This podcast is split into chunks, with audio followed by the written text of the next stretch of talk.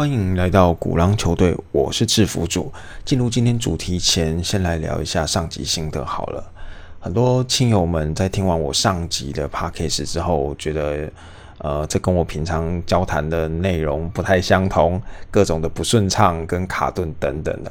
那因为我平常的工作是需要大量与人交谈，呃，在开会啊、上课、做简报等等的，其实占了我工作的蛮大的时间。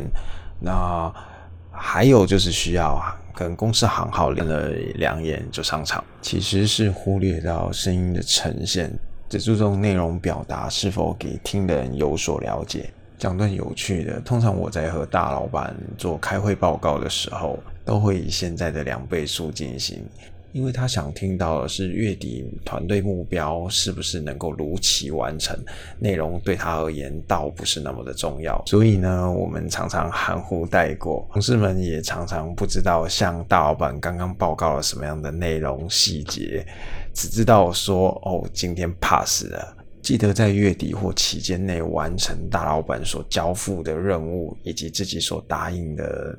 内容认真说，和台上的官员一样，常常呃说错话、讲错内容，其实真的是无心的。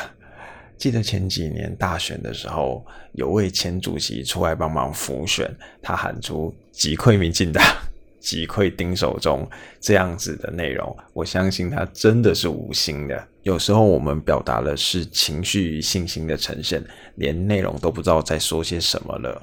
何况是声音的表现。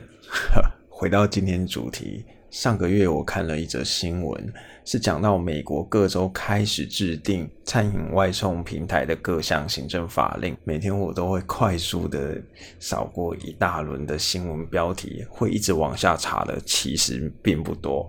因为相关农场的新闻实在是太多重叠了，现在资讯爆炸速度这么的快，今天看了，明天可能又被有更有爆点的新闻盖过，不会每则都深入的去细看，快快看过就好。他是这样说的：有美国议员觉得平台抽成太高，然后为保障外送员工做呃工作权益啊等等诸如此类的内容，从大城市开始蔓延开来。旧金山和纽约相继的通过，把最高上限定定在十五个 percent。当然啦，含不含各项成本费用，这可能各地区还是会有些差别。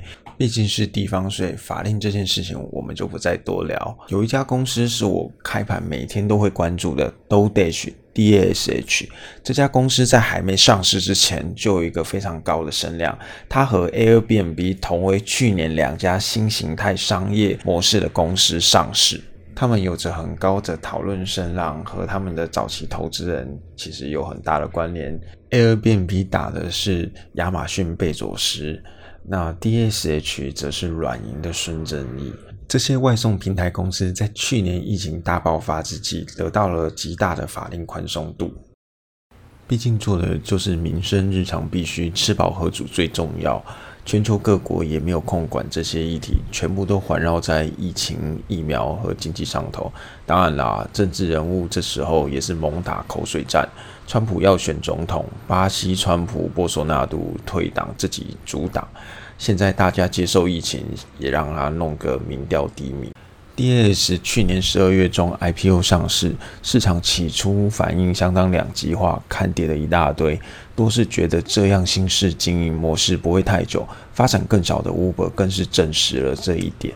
除了更多的创新合作之外，对这个价格敏感度极高的行业，需要投入相当多的资金作为补贴，要不断打击市场里突然冒出来的竞争者。也就因为这样，一直为人诟病的高抽成与低人力成本，成为这行业的必然道理。这个今天在这集可能会讲不少次，最后再来算一下好了。嗯，有很多类似的成功企业与行规也是这样的，只是你们都忘了哪些就不要讲，以免开始引战得罪太多行业，以后接不到生意做。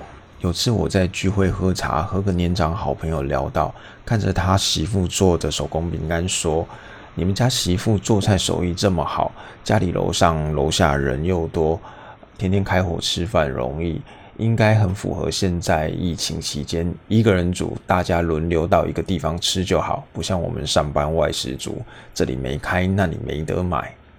他说没有啊，也是天天叫外送，天天换来换去的，自己煮是做兴趣的，大家吃饭都不一样，时间也不一样。我说，哎啊，不是有请帮佣吗？怎么不让他帮忙煮就好，补贴点菜钱就好了？他说。帮佣只负责顾小孩和打扫、洗澡、喂食、带小孩，这样他煮的东西没有人爱吃，叫个外送方便啊。后来连家庭聚餐也叫外送，馆子没开，现在规定只能少人聚会，用叫的不用像出去吃桌菜这样剩很多东西，只是餐盒实在太大又太多，不是很环保。我说。这没办法，要吃的东西正常送到客户手里，史安没这么做不行。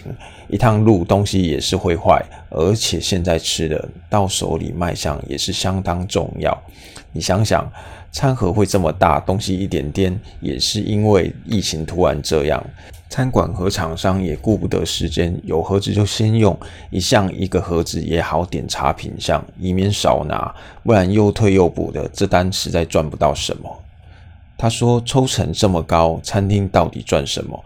都给平台业者抽走一大笔了。”我告诉他，就只能靠这样撑。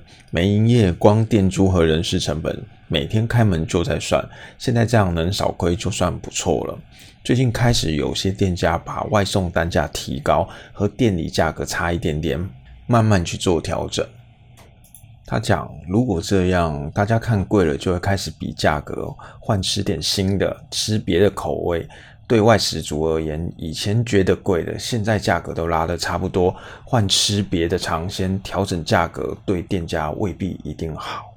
所以啊，有很多老店不付成本，只能选择关店，等疫情过了再开之类的，做不下去了。顾客总是会有价格的既定影响。毕竟这几年物价上涨，薪水也不会跟着涨，而且吃的东西只要一涨就回不去了。便当这几年涨得可凶。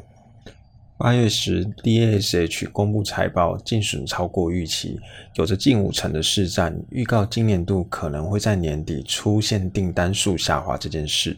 在这时期，整个年度它依然有着超过百分之三十五个涨幅。主要还是受惠于 IPO 上市后私募投资人的获利回补，像是红杉资本啊和孙正义旗下的愿景基金，他们都风光成功收回部分获利，目前还仍是第一、第二大股东。再来就是放空机构香园大力唱空的研究报告，硬是喊到了只值四十块，这个讲法是夸张了一点。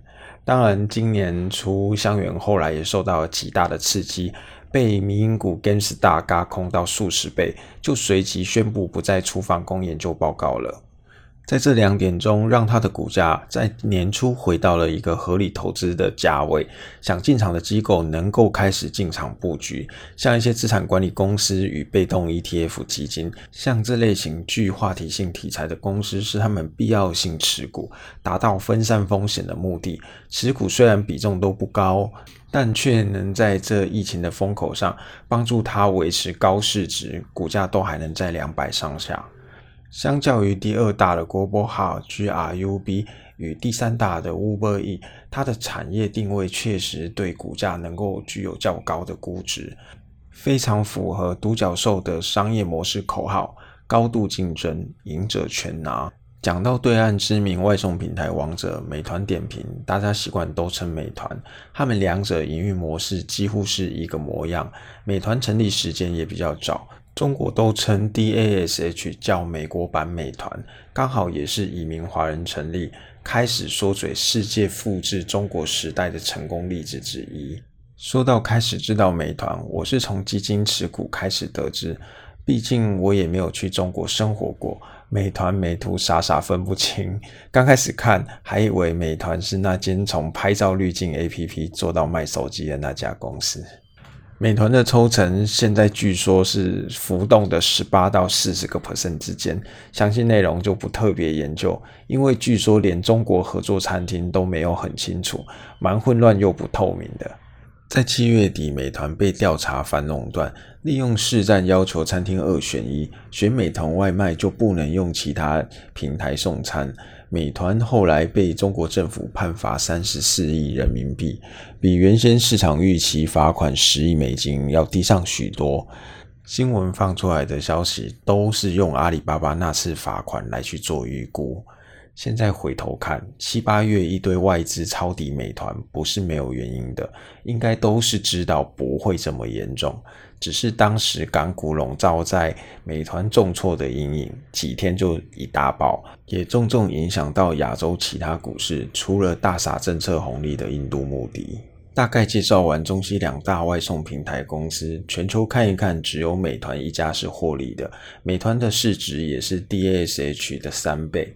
如何获利？除了撑过大烧资金的那段时间，换取忠实客户稳定订单外，纯靠高抽成的现金流量是没办法赚钱的。所以美团也只能靠着几轮融资，加上腾讯私募挹注资金，扩大规模经济，才有能力对抗一直出现的新竞争对手。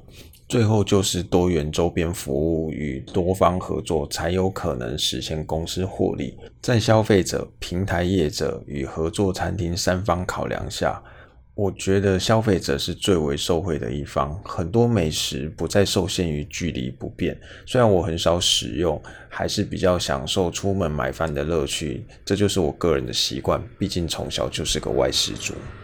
话题到了最后，回归到投资面上，怎么买？大折很大，只要不退潮就是能买。我是致富主，我们下回见，拜拜。